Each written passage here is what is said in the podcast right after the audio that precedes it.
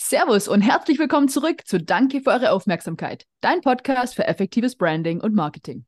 Ja, Servus und herzlich willkommen zurück. Heute mit einer kleinen Spezialfolge, denn äh, mein Partner und äh, Gründer von Cure sitzt mit äh, im Interviewraum. Also schon mal einen kleinen Disclaimer vorweg. Ähm, ich bin auch Teil dieser, dieser Firma, dieses Startups und äh, habe da vielleicht ein bisschen bessere Einblicke teilweise. Das, äh, aber ich stelle trotzdem mal die Fragen, äh, die ihr gleich hören werdet. Ähm, es freut mich sehr, Martin, dass du heute da bist. Ähm, Martin von Cure baut eine digitale Plattform für die finanzielle Optimierung und Analyse von Arztpraxen. Lieber Martin, ähm, schön, dass du da bist. Erzähl uns doch mal in deinen Worten, was es mit Cure so auf sich hat. Ja, erstmal freut mich dabei zu sein. Äh, schönen Montagmorgen in die Runde. Ähm, ja, mit Cure ähm, ist eigentlich vor ähm, zweieinhalb Jahren ungefähr ein, ein Startup gestartet, was recht einzigartig ist. Ähm, wir sind so ein bisschen an der, an der, an der Kante, an der Edge zwischen Fintech und, und Health und äh, sind als, als, ich sag mal, Plain Fintech gestartet im Gesundheitsmarkt, welches äh, sich dem Thema Digital Banking, Open Banking, Open Finance angenommen hat. Dort mit dem Ziel, ähm, mehr Transparenz, mehr Verständlichkeit und auch Klarheit in betriebswirtschaftliche Prozesse in medizinischen Einrichtungen zu schaffen. Und äh, wir haben das Ganze mit einem kleinen Team begonnen, äh, aus Experten heraus, äh, teilweise Leute aus, äh, aus Banken, teilweise Leute aus äh, Softwareunternehmen, Technologieunternehmen und äh, sind n, zur Fintech-Hochphase, sage ich mal, auch Funding-Hochphase in den Markt gestartet und ähm, haben dort angefangen, eben über eine sogenannte Online-Banking-Plattform oder Open Finance-Plattform ähm, eine, eine cloud-basierte Software anzubieten, die wir in Arzt-Zahnarztpraxen äh, vermarktet haben. Ja, sehr cool und äh, super spannend. Und äh, was ich von Anfang an beeindruckend fand, ist, wie, äh, wie stark ihr das schon eingegrenzt habt. Also was für eine spannende Nische ihr da gleich schon für euch, äh, für euch entdeckt habt. Äh, jetzt kenne ich natürlich äh, die Geschichte auch schon so ein bisschen, weil ich ja Jupp auch gut kenne und mich freut's äh, total. Ich bin da aus der Distanz verfolge ich das alles schon immer, immer die ganze Zeit irgendwie ganz gespannt mit und freut mich jetzt ganz besonders, dass du heute mal hier bist. Ähm, erzähl uns doch mal ein bisschen was zu dieser Geschäftsidee oder zu dieser spannenden Nische. Wo kam die her? Gibt es da eine persönliche Geschichte, Erfahrung, irgendwas, was da dahinter steht. Wie kam es da dazu? Ja, genau. Also es gibt natürlich immer irgendwie eine persönliche Story dazu. Ähm, bei uns äh, oder bei mir ist es so, dass ich selber aus einer Familie mit sehr vielen Ärzten komme, äh, einfach alle mit niedergelassener äh, eigener Praxis. Ähm, und das hat über die Jahre eine ganze Reihe an Learnings und Erkenntnissen mit sich gebracht. Ich habe immer so ein bisschen aus der Fintech-Welt kommend, also ich habe ja lange Jahre bei PayPal gearbeitet, äh, Boku auch ein eigenes Fintech davor schon aufgebaut im Zahlungsbereich ähm, und immer so ein bisschen mit der Brille auf den Gesundheitsmarkt geschaut. Und es gibt einfach ganz, ganz viele Prozesse in, in medizinischen Einrichtungen heute, die ähm, streng genommen jeder für sich eigentlich ein Startup äh, äh hervorrufen äh, würden. Und äh, der Bereich Finance ist einfach da, wo ich herkomme. Äh, und viele dieser, ich sage mal, Herausforderungen, die man heute in, in Praxen sieht, also das betrifft jetzt mal ganz konkret ähm, Praxisführung, ähm, das ganze Thema Finanzen im weiteren Sinne, medizinischer Einkauf, medizinische Abrechnung, ganze Cashflow-Liquiditätsmanagement, das, das findet heute größtenteils, wir sagen mal, Management bei Kontostand statt. Also da ist nicht viel Zeit für Planung und für echte strategische, unternehmerische Entscheidungen. Hat auch ein bisschen mit dem Selbstverständnis des Arztes zu tun, der Ärztin zu tun, die sich da eher auf einer, ich sag mal, Behandlerseite sehen und nicht so sehr auf einer unternehmerischen Seite. Ähm, sie werden aber ein Stück weit schon auch gezwungen, äh, mehr und mehr Unternehmer zu sein. Viele davon äh, kriegen das sozusagen den Switch aber nicht so leicht hin. Und äh, wir helfen, wenn man so will, ein Stück weit bei dem Übergang. Man sagen kann, das ist alles kein Hexenwerk, auch Thema Finanzen, auch Betriebswirtschaft kann man verstehen, auch wenn man das Medizinstudium nicht hatte. Das ist leider so eine Downside.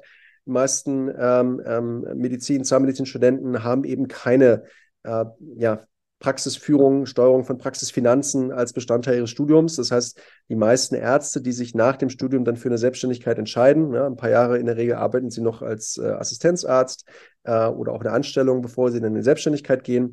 Aber dennoch fehlt einfach das Grundverständnis, wie baue ich eigentlich ein Unternehmen auf, äh, was für und was für Schrauben kann ich drehen, äh, um vielleicht auch Umsätze zu erhöhen, Gewinne zu erhöhen äh, oder bestimmte Prozesse zu optimieren, Abläufe zu optimieren.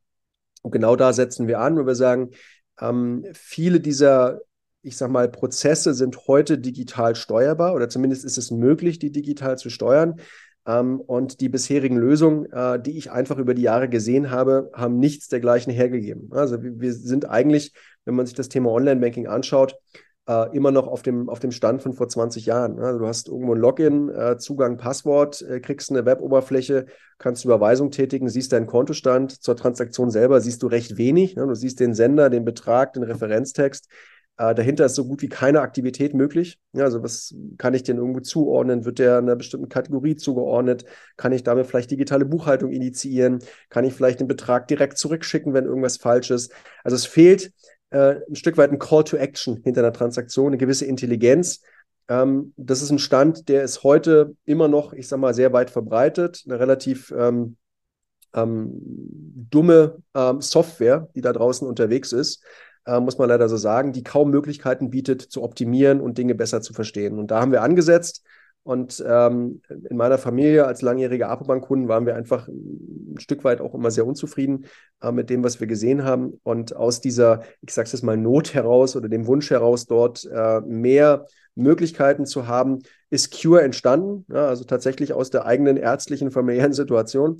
Ähm, und da sieht man natürlich auch immer die, die größten Hebel, ja, wo man sagt, okay, was was bedrückt jetzt sozusagen meine Familie am meisten? Wo hat sie am meisten Probleme, Dinge zu verstehen oder wo vermisst sie einfach eine Funktion oder eine Unterstützung oder ganz banal auch Verständnis? Ne? Also der, der die Software baut, ähm, das kommt, kommen wir zum Thema UX, also User Experience. Ähm, die Wahrnehmung von Software ist mitunter ein anderes. Also wie beim gesprochenen Wort, wenn einer was sagt, ne, hat, denkt er sich was dabei, aber der Gedanke, der bei der Formulierung des Wortes entsteht, ist nicht notwendigerweise das, was ankommt äh, beim Sender. Und so ist es bei Software auch. Äh, du hast einfach ähm, unheimlich hohe ähm, Varianzen im Verständnis von Software und digitalen Produkten ähm, und äh, Ärzte im Speziellen äh, mit eben leider einer eher äh, geringen betriebswirtschaftlichen Ausbildung im Studium ähm, haben durchaus einen hohen Bedarf, äh, was so Verständlichkeit und, und gute UX angeht. Ähm, und das heißt, da haben wir angesetzt, wir gesagt haben, wir wollen eigentlich ein Finanzprodukt erstmal innovieren, weil wir glauben, das ist seit 20 Jahren outdated. Ja, Punkt eins. Und Punkt zwei, wir wollen es aber auch für diese spezielle Zielgruppe, für das Vertical Gesundheit, ist vielleicht noch ein ganz wichtiger Hinweis, äh, auch für mögliche Gründer in eurer Hörerschaft. Ähm, ich würde mir immer irgendwo ein, ein gewisses Fokusthema suchen. Manch einer sagt boshaft vielleicht auch Nische. Ja, das ist nicht notwendigerweise der Fall. Äh, eine Nische ist eher ein negatives Wort für etwas, was ähm, eine recht klare Vorstellung eines Marktes äh, bedeutet. Äh, und unser Markt ist eben der Gesundheitsmarkt und der ist, by the way, der mit der größten in Deutschland. Also nach Jobzahl stellt er die größte Zahl an Arbeitskräften in ganz Deutschland. Also wenn man jetzt mal über die niedergelassenen Ärzte hinausblickt, Pflegekräfte, Hebammen, da sind ja eine ganze Reihe anderer, ähm, ich sag mal, Fachkräfte und Menschen, die sich tagtäglich mit, mit Gesundheit äh, auseinandersetzen. Insofern war eben genau oder ist eben dieser Markt unsere Nische. Und für diese Nische haben wir ein Produkt gebaut, äh, was vor allem auf äh, UX, vor allem auf Verständlichkeit von Finanzen setzt und eben auch hinten raus ähm, vielleicht ein bisschen mehr Lust auf Niederlassung wieder machen soll. Was wir erleben, ist, dass äh, viele Ärzte aktuell auch resigniert sind, ähm, auch von der, von der Politik vielleicht hier und da alleine gelassen. Stichwort Telematik, Infrastruktur, Digitalisierung insgesamt. Muss man auch mal ein bisschen aufpassen, welches, welches Wording man da verwendet bei seinen Kunden. Ähm, aber wir setzen an vielen dieser Punkte an wo wir einfach schauen, dass wir ein Produkt haben, was viele Finanzprozesse in der Praxis automatisiert, sich viele unterschiedliche Datenpunkte sucht, dort Erkenntnisse, sage ich mal, automatisch generiert, setzt natürlich auch ein Stück weit immer auf den Komfort, auf die Faulheit des Users, äh, da nicht permanent irgendwelche Tabellen befüllen zu müssen. Und so setzen wir eben im Prinzip beim Thema effiziente Steuerung der Praxisfinanzen an und erlauben Banking, medizinischen Einkauf, medizinische Abrechnung und das alles über eine Plattform. Und vielleicht noch ein Satz. Also wir sind im Gesundheitsmarkt, wir haben aber keine ähm, patientenorientierten Produkte oder Innovationen, sondern wir richten uns ausschließlich, also auch da nochmal ganz speziell im Vertical Gesundheit, richten wir uns ausschließlich an niedergelassene Ärzte und bauen Produkte für deren Alltag, sodass die dort einfach ähm, eine effiziente Praxissteuerung ähm, haben. Also ein klassisches Produkt, was aus, einer, aus einem Problem äh, entstanden ist, das du, das du im Markt erkannt hast. Wie ging es denn dann von dieser von diesem Problem, das du gesehen hast äh, in deiner Familie, wie ging es jetzt dann, also wie bist du von da nach heute gekommen? Was ist da so passiert auf der Reise dahin? Ja, du hast es gerade ganz gut gesagt im letzten Satz, äh, Problem erkannt. Äh, das muss man immer ein bisschen gucken. Ähm, Probleme gibt es sehr viele äh, und man kann auch aus vielen Problemen äh, äh, dann Lösungen erarbeiten, wenn man sozusagen das Gespür dafür hat, den, den, die Motivation hat, auch in der Lösung für ein bestimmtes Problem zu arbeiten. Ähm, Product Market Fit ist aber auch erst dann erreicht, wenn eine gewisse Menge an Menschen und Menge an potenziellen Kunden dein Produkt nutzen. Und äh, nach heutigen Kriterien, das hat sich ein bisschen geändert, äh, sollten diese Kunden auch äh, durchaus zügig gewillt sein, ähm, dafür zu zahlen. Das heißt, äh, die Schwierigkeit ist es eigentlich äh, nicht immer nur das Problem zu erkennen und eine Lösung zu haben, sondern eine Lösung zu haben und anzubieten, die ähm, auch eingekauft wird und wofür auch Geld ausgegeben wird. Und das ist ein bisschen auch die Phase, in der wir sind. Also wir sind noch nicht im Product Market Fit, sondern wir sind immer noch dabei in einem relativ langsamen Markt, muss man auch sagen. Wir sind in keinem Consumer-Markt, sondern wir sind im B2B-Umfeld äh, dann noch in einem Bereich, äh, im Gesundheitsbereich, der tendenziell sehr stark bewacht ist von, von Kammern, äh, Verbänden ähm, und äh, kassenärztlichen Vereinigungen und so weiter. Also da gibt es sehr viele unterschiedliche Gruppierungen, die, ich sag mal, die ähm, die Tätigkeit des Arztes schützen, das heißt jetzt mal in Anführungsstrichen schützen. Faktisch schützen sie natürlich ihren Bereich und ihren ganz eigenen Markt. Ähm, digitale Produkte brechen da natürlich sehr viele alte Strukturen auf. Insofern treffen wir auch nicht immer nur auf Freunde, äh, aber wir sind jetzt genau in der Phase, Product Market Fit finden, äh, eine genügend Anzahl an zahlwilligen Kunden auch zu identifizieren. Sicherlich das A und O. Also statistisch äh, ist, es, ist es genau das Problem, was die meisten Gründer haben. Ähm, ähm, also nicht etwa kein schönes Produkt zu bauen, sondern tatsächlich ein Product Market Fit zu finden und einfach genügend Interesse auch für, für das Produkt zu erreichen. Über die Entwicklung, was kann ich euch erzählen? Ich meine, wir haben sehr viel entwickelt äh, in der ersten Zeit. Wir haben äh, angefangen über den Aufbau einer Community äh, im Ärztebereich, über den Aufbau eines Marktplatzes, wo wir sehr viele Partner mittlerweile drauf haben. Äh, und parallel äh, haben wir natürlich immer wieder auch unsere potenziellen Kunden befragt, unterschiedlichster Fachrichtungen. Äh, diese Erkenntnisse sind dann auch in das Produkt, in die Entwicklung der, der Online-Banking-Plattform reingeflossen. Und ähm, das ist auch sehr wichtig, würde ich sagen. Ich glaube, klassisch Lean Startup. Ähm, das heißt, immer sehr nah am Kunden entwickeln und schauen, was da an Feedback kommt und das dementsprechend auch so umsetzen.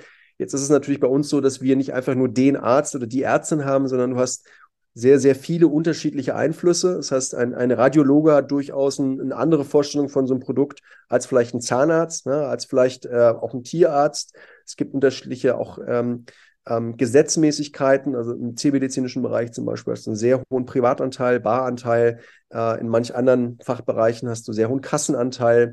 Also jeder Arzt hatte auch nochmal oder jeder Praxisinhaber und Praxisinhaberin äh, hat da auch nochmal eine ganz eigene Vorstellung, was sie an Finanztools brauchen, um besser zu werden oder das Ding äh, effizienter zu steuern. Da muss man genau zuhören, da muss man sich auch Gedanken machen, wer ist vielleicht meine erste äh, äh Zielgruppe, die ich da ansprechen möchte ähm, wie breit gehe ich in den Markt. Ja, du bist jetzt in der Nische und dann geht das wie eine Matrix eben nochmal auf. Also da muss man dann auch bei der, bei der Segmentierung der Kunden genau hinschauen ähm, und eben genau hinhören.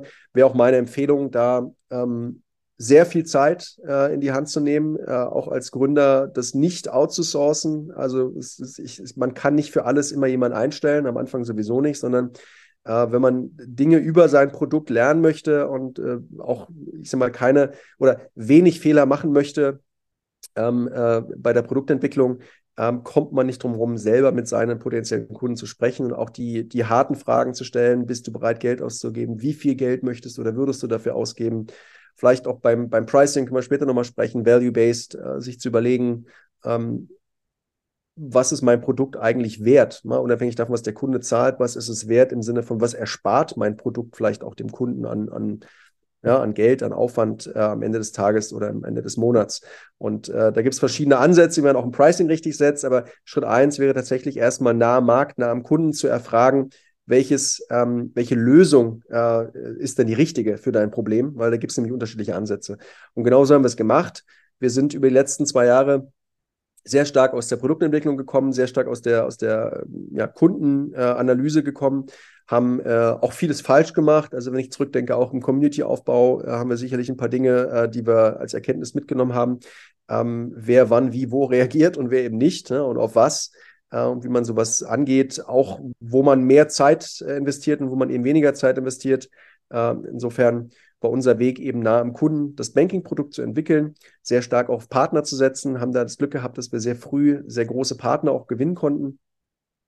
ähm, und äh, haben uns jetzt bis zum Sommer diesen Jahres auf knapp 20 äh, Mitarbeiter, äh, sage ich mal, äh, ja, gewachsen ähm, und Step by Step äh, auch Praxen gewonnen und Kunden gewonnen. Wir hatten jetzt Anfang diesen Jahres äh, unsere, unsere Launch-Phase ähm, und sind quasi in den Markt gestartet.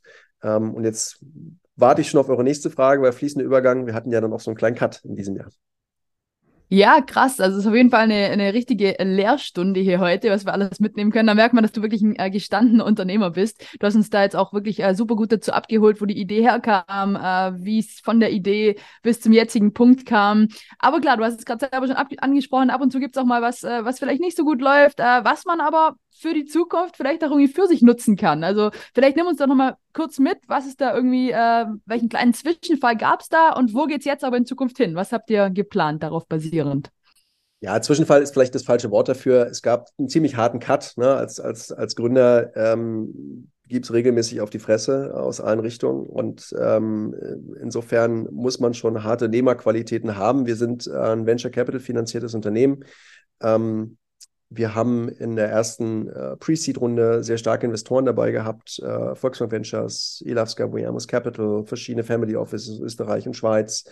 Ähm, waren, was das Thema Fundraising angeht, auch sehr gut unterwegs. Gutes Interesse im Markt für ein Produkt, was äh, eben so sehr neu ist. Man muss dazu sagen, es gibt verschiedene Produkte für in diesem Segment, also für Ärzte und Zahnärzte äh, in der Finanzsteuerung, die alle einen etwas anderen Ansatz hatten. Ähm, wir sind ein Stück weit von der Seite gekommen, sehr spezifisch, äh, Bereich Vertical Banking, also wirklich sehr spezifisch für eine Zielgruppe das Produkt sehr stark individualisiert, zugeschnitten. Und wir haben im Prinzip über die Finanzierungsrunden äh, sehr gute Traction auch aufbauen können. Und äh, wir hatten im, im Januar dieses Jahres, diesen Jahres eine ähm, ja, Pre-Series A, würde ich es nennen, ähm, wo wir einen neuen Investor hinzunehmen wollten, der am Ende des Tages leider Gottes äh, selber in Schieflage geraten ist und nicht zahlen konnte, ähm, sodass wir ähm, wenige Monate später leider in die, in die Insolvenz mussten. Und jetzt ist es so, dass äh, es in der Insolvenz eine ganze Reihe Interessenten gab, ähm, die dort auch äh, ja, sich involvieren wollten, vielleicht das Produkt auch übernehmen wollten. Ähm, und äh, ich habe mich dann eben ganz am Ende äh, des Prozesses äh, auch mit eingeschaltet und äh, habe das Produkt als Gründer letztlich wieder rausgekauft aus der Insolvenz. Ähm, ganz einfach, weil ich, weil ich selber davon überzeugt bin, weil ich die, die Nachfrage am Markt sehe, weil ich auch das Interesse für diese Themen am Markt sehe und wir sind jetzt seit August quasi wieder neu gestartet äh, mit kleinem Team. Ähm, sehr überschaubare Kostensituation. Stelle kann ich vielleicht auch nochmal am Rande erwähnen. Sicherlich ein sehr wichtiger Aspekt, äh, dauerhaft auch als Gründer äh, nicht nur produktverliebt, sage ich mal, oder auch kundenverliebt äh, draußen rumzurennen, sondern muss natürlich intern auch die Basics irgendwo beherrschen und, und schauen, dass man äh, die Kostenstruktur im Griff hat. Äh, jeder von uns gibt gerne Geld aus, vergrößert gerne sein Team, wenn es denn passt ähm, oder schaltet vielleicht noch Anzeigen, wenn man sich gewisse Strukturen äh, und Wachstum davon verspricht, muss aber eben auch äh, gerade da sehr genau hinschauen und äh, sehr genau rechnen. Ähm, und das ist sicherlich auch nochmal Learning der letzten, letzten Monate, dass wir, äh, dass man sich eben nicht pauschal immer nur auf ähm, Investoren, Marktkunden verlässt, sondern eben nach innen auch seine Zahlen kennt. Was ist jetzt äh, die, die Zukunftsvision? Jetzt, äh, nachdem wir neu gestartet sind im August, äh, was, was kommt noch? Genau, wir sind äh, letztlich jetzt erstmal genauso im, im gestartet oder machen erstmal genauso weiter, wie wir auch gestartet sind. Das heißt, wir, wir betreiben die Banking, Open Banking, Open Finance Plattform für Ärzte, Zahnärzte weiter. Wir ergänzen sukzessive neue Funktionen. Wir haben jetzt zum Beispiel das Thema digitale Buchhaltung ergänzt. Äh, wir haben das Thema Recht und Rollen äh, Konzept ergänzt. Wir haben ähm, verschiedene Benchmarking-Features äh, ergänzt. Ähm, das, was jetzt quasi im Setup auch komplett neu ist, äh, hat sicherlich auch ein bisschen mit, der, mit dem Markt an sich zu tun, auch mit unserem ganz eigenen Setting. Äh, wir werden sehr viel stärker auf, auf indirekten Vertrieb, auf Partner äh, setzen, um dort einfach neue Wachstumskanäle auch aufzumachen ähm, und äh, gehen auch ein Stück weit weg von dem Thema ähm, Digital Banking, dahingehend, dass wir ähm, es nicht im Ziel haben, wie wir das vielleicht im letzten Jahr noch hatten, ein eigenes Konto herauszugeben, sondern äh, wir sind erstmal fest davon überzeugt, dass die Innovation, dass die äh, der Mehrwert beim Kunden nicht unbedingt das Girokonto ist, sondern dass das intelligente Funktionen und Features sind, die dort einfach im Alltag äh, Dinge automatisieren und Abläufe optimieren und äh, besser machen. Äh, insofern ist unser Fokus weiter B2B SaaS. Ähm, gute, gute Software zu bauen, äh, uns dort aber sehr viel stärker eben auch äh, in Partnerprodukte zu integrieren, äh, mit Finanzdienstleistern und, und, Banken zu arbeiten. Insofern ist sicherlich die große Neuerung dort, einfach das Go-to-Market äh, ein Stück weit zu öffnen und äh, indirektere äh, Kanäle auch zuzulassen. Ja, vielleicht darf ich an der Stelle mal irgendwie was ähm, Ungeplantes machen, aber Jupp, eigentlich würde ich dir gerne die nächste Frage mal stellen, weil du bist der UX-Designer bei, bei Cure. Also vielleicht möchtest du ja was zu, zu den Markenwerten, zum, zur Marke einfach an sich sagen. Wie hat sich das entwickelt? Wie hat das Ganze, ähm, ja, ich kenne ja die, die Figma-Dinger so ein bisschen, die du da von vorne bis, äh, bis du hinten immer wieder überarbeitet und nochmal und nochmal. Erzähl uns doch mal dazu ein bisschen was, wie sich einfach, ja, das Design, die Bildsprache, die Tonalität von der Marke entwickelt hat, wie du das gemacht hast. Ich habe ich hab mir die ganze Zeit schon die Frage gestellt, äh, wie, wie das gleich wird, wenn, wenn wir Martin die Frage stellen und ich dann so, so scheinheilig die Frage stelle. So, ja, ich wollte gerade sagen, eigentlich.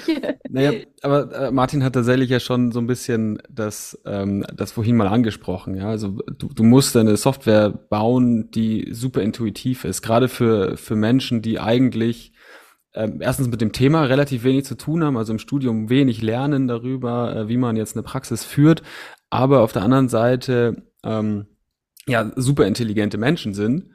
Und dann hast du noch das, äh, das Thema, ähm, dass sie auch gar keine Zeit dafür haben. Das heißt, wir haben uns von Anfang an gesagt, hey, dieses, diese Marke und auch das Produkt an sich muss so einfach funktionieren, dass ich das ähm, dass ich da so wenig Zeit wie möglich investieren muss und es muss auch alles automatisiert sein. Und genauso haben wir das Ding dann eben aufgebaut und gesagt, okay, wie können wir wirtschaftliche Prozesse so vereinfachen und mit einem Klick nutzbar machen, ähm, dass es halt wirklich jeder versteht und dass du es auch so ein Stück weit vielleicht im Vorbeigehen vielleicht ein bisschen übertrieben gesagt, aber im Vorbeigehen verstehst, was da, was da ähm, dir kommuniziert wird. Also ein Umsatzergebnis, ein Gewinn, wie, wie machen wir das so greifbar, ähm, dass ich da einmal drauf gucke und unser Grundsatz war immer on the first sight, also auf den ersten Blick. Wie mache ich das so greifbar, dass ich es auf den ersten Blick verstehe?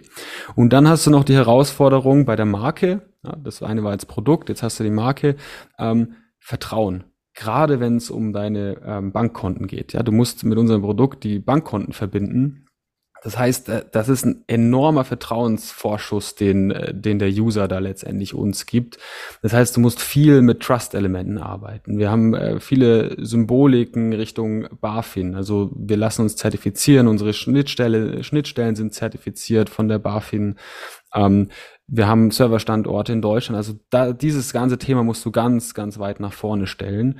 Und dann ähm, ist es eben zusätzlich wichtig, dass du ja, mit, mit diesen gesettelten Farben arbeitest. Da haben wir ein, ein schönes dunkelgrün ähm, in Kombination mit einem Ärzte-Türkis, würde ich es jetzt mal nennen. Ja, also wir, wir verbinden sozusagen die ärztliche Welt mit einer seriösen Bankenwelt. Ja, und so ist es eigentlich von Anfang an, war, war immer unsere Idee, halt direkt Vertrauen aufzubauen und sehr ähm, vertrauenswürdig letztendlich auf den, auf den äh, User zuzugehen und auf unseren, auf unseren Kunden. Also das war schon so ein Thema, was wir wirklich von Tag eins aus äh, mit berücksichtigt haben dann. Mhm. Und hat sich da jetzt nach dem Cut irgendwas in dem Bereich verändert oder nicht wirklich? Setzt ihr da genau auf diesen Werten weiter auf? Ja, durchaus. Also wir, wir bleiben schon, also die Marke haben wir jetzt ja über ein paar Jahre auch aufgebaut. Es wäre mhm. jetzt schon fahrlässig, das komplett mhm. zu redesignen. Wir haben tatsächlich drüber nachgedacht natürlich. Ja, ähm, Gerade nach solchen News äh, wie einer Insolvenz kann man, sollte man durchaus sich den Gedanken machen. Ähm, haben wir aber dann relativ schnell verworfen, weil wir eben die Arbeit und auch Geld teilweise, was wir da investiert haben in die Marke, die wollten wir, das wollten wir nicht kaputt machen. Ähm, nichtsdestotrotz kann man die Marke auch kommunikativ dann wieder ein bisschen anders aufstellen, wenn wir jetzt eben Richtung Partnerschaften kommunizieren, Richtung White Label Lösungen, also oder auch Richtung Banken, müssen wir uns natürlich jetzt ganz klar davon abgrenzen. Wir sind keine Konkurrenz einer Bank. Also wir bauen kein Konto, wir äh, sind definitiv eher der Partner der Bank als ein Konkurrent an der Stelle. Ja, sehr schön. Was sich aber auf jeden Fall ja verändert hat, äh, ist eure Teamstruktur. Ne? Äh, vielleicht wieder zurück an dich, Martin, an unseren eigentlichen Gast, das Wort. Wie schaut es denn da mit der Teamstruktur aktuell aus? Aus wie vielen Köpfen besteht ihr da aktuell? Wie teilt ihr euch das Ganze auf? Ja, wir sind natürlich deutlich kleiner. Ich hatte es ja gesagt, eingangs äh, jetzt in der, in der Struktur von äh, roundabout 20 runter auf 5 äh, ist dann schon nochmal ein ganz schöner Cut. Das heißt, wir sind eigentlich wieder in, in äh, Pre-Seed-Status, wenn du so willst, nach, nach Firmengröße, ähm, was durchaus ähm, okay ist. Also es ist, würde ich jetzt nicht als unbedingte ähm, Nachteil bezeichnen. Es ist einfach anders. Ne? Also du hast natürlich in der, in, der, in der Struktur, wo du mehr Mitarbeiter hast, einfach die Möglichkeit äh, zu delegieren, Dinge, Dinge zu verteilen, auch schneller zu entwickeln tatsächlich. Logischerweise, wenn du ein größeres Tech-Team hast, kannst du Time to Market äh, von, von, äh, von Features und so weiter viel, viel schneller umsetzen. Das ist natürlich hilfreich. Am Ende des Tages bringt dich aber so eine kleine Struktur auch wieder zurück zu einer ja vielleicht effizienteren Organisation, wo du äh, gezwungen bist, ähm, wichtige Entscheidungen einfach deutlich schneller zu treffen, vielleicht auch mit deutlich weniger Augen zu treffen, äh, um einfach am Ende des Tages äh, in der Geschwindigkeit, die du ja brauchst, ja, also selbst in so einem Umfeld, auch 20 Mitarbeiter ist ja noch nicht viel, ähm, aber in so einer ganz kleinen Struktur bist du eben äh, bei Entscheidungen deutlich schneller, bei auch technischen, ähm, ich sag mal so ganz banalen, tägliche technische Entscheidungen äh, deutlich agiler. Äh, aber du musst natürlich auch wieder die Geduld mitbringen, äh, dass eine, eine Umsetzung äh, dann des Produkts, äh, bestimmte größere Themen zum Beispiel, wie jetzt auch bei uns digitale Buchhaltung, äh, wo wir jetzt auch schon eine Weile dran entwickeln, ähm, einfach deutlich länger brauchen ne, als in einem großen Team. Ähm, ansonsten ähm, ist es für uns so darstellbar, es ist auch sehr angenehm. Wir sind als kleines Team sehr agil unterwegs, stimmen uns eng ab. Ähm, wir haben äh, unsere regelmäßigen äh, Sessions äh, auf Produktebene, auf Sales-Ebene, äh, auf Management-Ebene. Da sind wir sehr, sehr eng und sehr nah beieinander alle. Insofern kann das auch äh, oder macht das auch sehr viel Spaß so. Sehr schön. Vielen Dank für das, ähm, für den Einblick da nochmal. Ähm, wir sind eigentlich schon Richtung, Richtung Ende unterwegs und am Ende kommt immer unsere äh, berühmte Frage, der, der Kern dieses Podcasts eigentlich. So, wir wollen die drei wichtigsten Learnings aus deiner ähm, Startup-Historie letztendlich abtanken. Ähm, gib uns doch mal drei Tipps, uns und vor allem auch unseren Hörern natürlich mal, mal drei Tipps äh, mit auf den Weg, die du vielleicht dem, dem drei Jahre jüngeren Martin mit auf den Weg gegeben hättest am liebsten. Was, was wäre das? Boah, da gibt es eine ganze Menge. Das ist ja jetzt schon das fünfte Unternehmen, was ich gegründet habe. Ähm, ich glaube, am Ende des Tages weiß das jeder in sich drin, jeder Gründer, jeder, der, ich sag mal, vielleicht dieses Gründergehen in sich hat und äh, den Drang hat, äh, Dinge umzusetzen, äh, vielleicht tagtäglich da draußen, wenn er sich bewegt, Probleme sieht ja, und also Probleme sieht, glaube ich, jeder von uns irgendwo, ähm, aber dann eben auch in einem bestimmten Markt, wo er glaubt, dass er eine Lösung beitragen kann, dann irgendwie ein weißes Blatt Papier nimmt und die, seine Lösung mal runterschreibt. Das wäre ja Schritt eins. Äh, mal erstmal so ein bisschen auch Gedanken zusammenfassen, äh, vielleicht auch mal ein, zwei Gespräche führen. Wie siehst du das? Ähm, ein Stück weit sich die Motivation suchen, würde sich das lohnen, das Ganze? Ist auch mal eine wichtige Frage als Gründer, den Aufwand äh, auf sich zu nehmen, also mal durchzukalkulieren. Also das ist ja ein Prozess, der wächst iterativ über Wochen, wenn nicht sogar Monate, bei manchen durchaus auch Jahre. Ähm, ich persönlich habe großen Spaß daran. Ähm, für mich geht es immer ums, ums Bauen, um sich, um sich selbst verwirklichen letztlich. Also wenn ich ein Thema sehe und ähm, da Ideen habe, ich habe da auch tausend Notizen bei mir im Handy, wo ich mir immer äh, zahlreiche Ideen, die ich so tagtäglich habe, äh, einfach notiere Davon schaffen natürlich nur ganz, ganz wenige in die Umsetzung, logischerweise. Ähm, aber ich speichere mir die dennoch auf. Und wenn man dann so Monate äh, später zurückschaut dann, und das liest, fragt man sich manchmal, was war das für ein Scheiß? Also, was hast du da für einen Gedanken gehabt? Ähm, aber Erkenntnisse, ähm, also ich glaube, an seine eigenen Ideen zu glauben, ist äh, erstmal das, das Allerwichtigste. Das heißt, egal wie seltsam das äh, auf andere wirken mag, ähm, es gibt einen Grund, warum man vielleicht einen gewissen Gedanken zu einer gewissen Zeit mal hatte. Manche Gedanken verfliegen sehr schnell wieder, manche stellen sich als gelöst heraus. Und dann waren sie eben nur in der eigenen Wahrnehmung vielleicht ein Problem, aber nicht für den Markt, nicht für die Masse. Ähm, aber ich glaube, ein wichtiger Punkt ist, ähm, ein Stück weit Feedback aufzunehmen und in der Lage sein, aufzunehmen und umzusetzen, aber gewisses Feedback auch abprallen zu lassen. Also die Fähigkeit, äh, bestimmte Kritik manchmal auch einfach äh, durchlaufen zu lassen und zu sagen, nein, ähm, ich mache trotzdem weiter. Und ich persönlich äh, glaube, dass das Erfolg haben kann. Es wird über die Jahre und über eine gewisse Zeit, je nach Alter des Gründers, klar, oder auch Erfahrung des Gründers, sehr, sehr viele ähm, Leute geben, die das für den größten Bullshit ever halten und äh, das nie entwickeln würden, investieren würden, was auch immer. Äh, die Kunst, glaube ich, ist so ein bisschen Persistence einfach zu, zu behalten für sich und zu sagen, ich glaube daran, es gibt Gründe, warum ich das machen möchte. Ähm, und man muss natürlich sich ein Stück weit auch nicht selbst betrügen, sondern muss die Gründe natürlich auch definieren und suchen, warum das Sinn macht und weiter, um weiterzugehen. Ähm, insofern, ansonsten, das ist die eine. Die zweite, äh, wenn man dann mal die Schranke sozusagen passiert hat und das, das ganze Ding ist gegründet, das ganze Ding läuft, ähm, ist es auch da wieder Persistence. Ähm, und wie ich immer so schön sage, auch Losing is not an option. Also es, es, es werden jeden Tag Hürden kommen und auch immer wieder neue Hürden kommen. Und immer wenn man glaubt, man ist jetzt irgendwie on track, dann äh, kommt von der Seite wieder irgendwas, dann kündigt, kündigt ein wichtiger Mitarbeiter, äh, dann kündigen auf einmal zehn Kunden an einem Tag und du weißt nicht warum.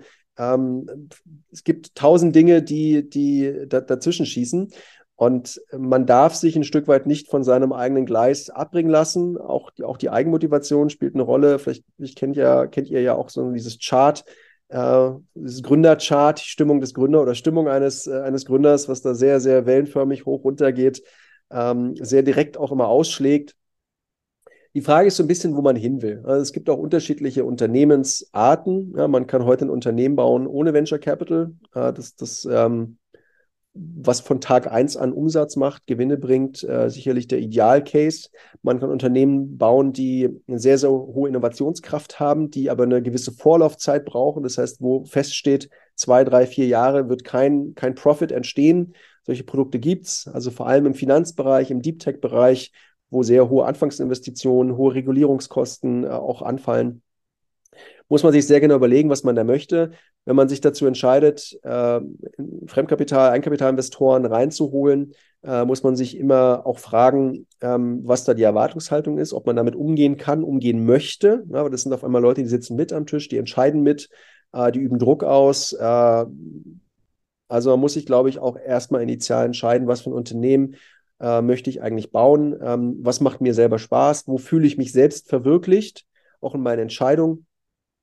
Und dann gilt es, und das ist für mich immer meine Regel, ähm, einfach weitermachen. Ja, also egal was passiert, einfach weitermachen. Also da werden immer wieder Probleme kommen. Man geht einfach weiter und am nächsten Tag ähm, kommen drei neue Probleme, aber fünf wurden dafür gelöst. Ähm, insofern geht es eigentlich immer nur darum, weiterzugehen und äh, dran zu bleiben. Und irgendwann wird der Tag kommen, wo man spürbar merkt, die Probleme werden weniger, es klappt immer mehr. Äh, und dann kommt das auch in so einen Fluss rein, ähm, wo, wo man ein Stück weit auch dann drüber steht ne, und sich von diesen täglichen Themen vielleicht löst äh, und das Ganze wirklich Spaß macht. Und das, das soll es am Ende sein. Vielleicht so abschließend ähm, geht ja nicht darum, jetzt irgendwie aus einer, aus einer Zwangssituation heraus nun irgendwo zu gründen, ja, weil es en vogue ist, sondern es, es geht ja darum, sich selbst zu verwirklichen.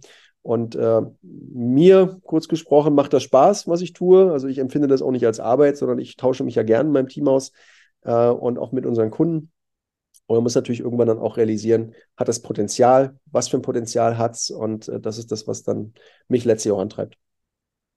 Ja, krass, wow, da war, da war einiges drin. Ich schreibe das natürlich neben, nebenbei immer so ein bisschen mit. Und ich habe sogar jetzt äh, vier Sachen notiert oder versucht, das so zu strukturieren. Ich würde es einmal nochmal zusammenfassen, von dir nochmal absegnen lassen. Das erste war, und das finde ich besonders schön, ist auch so ein bisschen unser, äh, unser Slogan, der hier ein bisschen auf der Fahne mithängt, so das Thema einfach mal machen. Also so die Probleme sehen, nach Lösungen suchen und einfach mal das weiße Blatt Papier hernehmen oder den Notes-App im, im iPhone und einfach mal äh, ja, notieren, mal Gedanken zu Papier bringen im wahrsten Sinne des Wortes und das vielleicht auch mal ein bisschen sacken lassen lassen, gucken, ob es nach einer Woche immer noch Sinn macht, ob es wieder weg ist. Aber das Thema wirklich einfach mal das, was im Kopf ist, mal in die Realität überführen durch, ja, durch das geschriebene Blatt durch die Handschrift auf dem Blatt Papier. Dann das zweite habe ich ja so ein bisschen rausgezogen. Und bei dir, ich meine, da stehst du dafür wie, wie kaum ein zweiter mit, mit allem, was du auch heute mit uns geteilt hast, so an die eigene Idee glauben. Also auch ganz egal, wie es auf andere wirkt, wie andere das vielleicht finden, ob die den Niet erkennen oder nicht. Äh, klar, die Erwartungshaltung äh, am Anfang, ähm, du hast gesagt, sorry, ähm, das Feedback von anderen annehmen, also die Erwartung, was andere da haben, so man kann da schon mal zuhören, was die da, was die da denken, aber manchmal auch lieber einfach abprallen lassen. Also wenn man, wenn man da einfach den Weg ganz klar vor sich sieht, dann müssen es andere nicht verstehen. Das ist völlig, völlig in Ordnung. Du hast die Vision bekommen und nicht, äh, nicht dein Nachbar und nicht dein irgendwie Uni-Kollege von damals. Und dann ganz klar äh, Nummer drei das Thema Persistence, also Beharrlichkeit, Durchhaltevermögen. Du hast gesagt, losing is not an option. Äh, klar von Anfang an die eigene Erwartungshaltung irgendwie prüfen und dann auch entscheiden, was genau man da bauen will. Also schon so ein bisschen die, die Agility damit mit drin behalten, aber trotzdem, ähm, ja, der lange Atem, der Marathon und nicht, äh, nicht ein Sprint nach dem anderen, wie du auch schön das Modell mit reingebracht hast. Und äh, dann als viertes, auch besonders schön im Kontrast auch zu dem einfach mal machen, äh, auch das einfach mal weitermachen, egal, egal was auch passiert, was für Rückschläge es geben wird. Das wird nie aufhören. Das ist halt auch so eine, so eine Wahrheit, die irgendwie jeder kennt. Also Probleme wird es einfach immer geben. Man löst ein paar und dafür sind die neuen irgendwie schon da.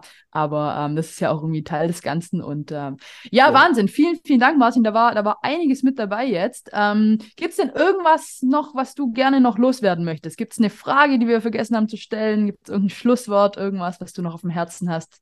Nö, nicht, kein, kein, Schlusswort, aber vielleicht noch einen abschließenden ähm, Satz. Ähm, ihr hattet ja, glaube ich, letzte Woche auch über Mental Health gesprochen. Ähm, muss man als Gründer natürlich auch ein bisschen aufpassen, weil wenn man ähm, gerade in, in VC-finanzierten Unternehmen äh, gewissen dauerhaften Druck auch ausgesetzt ist. Also du, du bist letztlich, äh, stehst für alles und jeden gerade. Ne? Das, ob das jetzt die Produktvision ist, ob das gewisse Mitarbeiterentwicklungsthemen sind, ob das das letzte Reporting ist, ob das das künftige Fundraising ist, äh, ob das die Kunden sind, die eine Erwartungshaltung haben. Also letztlich wollen alle jeden Tag irgendwas von dir. Und damit musst du umgehen können. Da musst du, damit musst du für dich auch eine Art Basis finden und Ausgleich finden. Und ähm, was für mich auch das Learning ist über die letzten Jahre, brauchst einen Ausgleich. Bei dem einen ist das vielleicht Yoga, beim nächsten ist es das Fitnessstudio zwei Stunden, wo man runterkommt. Manch einer geht vielleicht einfach auch in den Wald äh, eine Stunde mit, äh, mit einem Hund, ich weiß es nicht. Ähm, aber dieser Ausgleich, der wäre jetzt vielleicht mal abschließender nochmal so ein Stück weit back to earth, äh, ein bisschen runterkommen die Zeit sich unbedingt nehmen. Also die, die, es geht nicht darum, ähm, ich sag mal jetzt 18 Stunden am Tag zu schrubben und äh, weiterzukommen. Ja, ich meine, der, der große Vorteil von Gründern ist, ähm, oder ich sag mal, das große Skillset, wo Gründer äh, eben punkten können, ist einfach schneller zu sein. Ne? Also wo der Corporate irgendwie acht Stunden um, um 16 Uhr nach Hause geht, kannst du als Gründer sagen, ich kann zwei Tage an einem Tag abarbeiten. Ich bin einfach schneller, ich bin effizienter, ich bin innovativer, ich kann aufholen. Ne? Das kann man alles machen. Eine gewisse Zeit kann man das machen.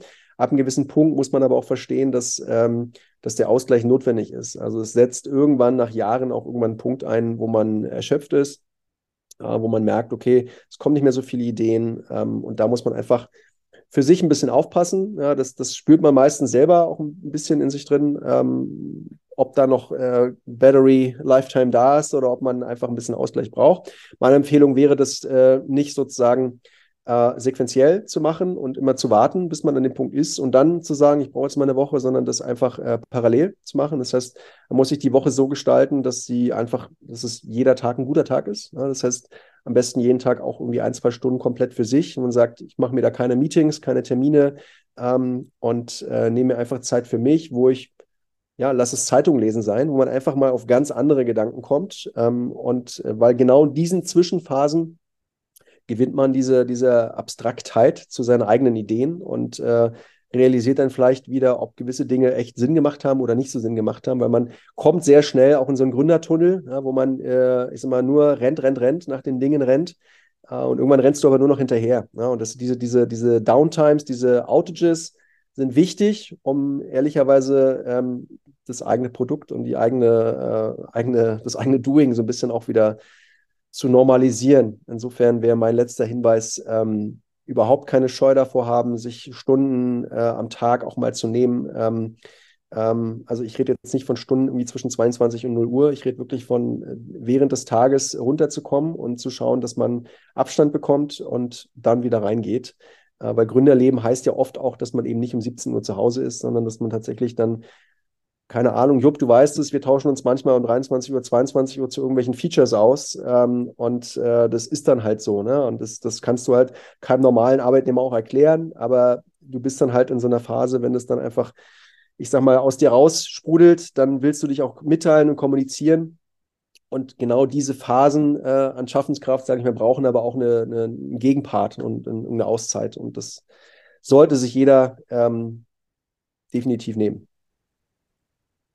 Sehr, sehr guter Hinweis. Da können wir fast als fünftes Learning noch, noch mit aufnehmen. Ja, Martin, vielen, vielen, vielen Dank nochmal. Also wirklich, äh, wirklich Wahnsinn, da mal äh, ja, jemand wie dich, der jetzt nicht ein Startup, sondern schon, schon fünf an den Start gebracht hat, hier, hier äh, zu Wort kommen zu lassen. Vielen Dank für alles. Ich glaube, es gibt absolut nichts hinzuzufügen, außer.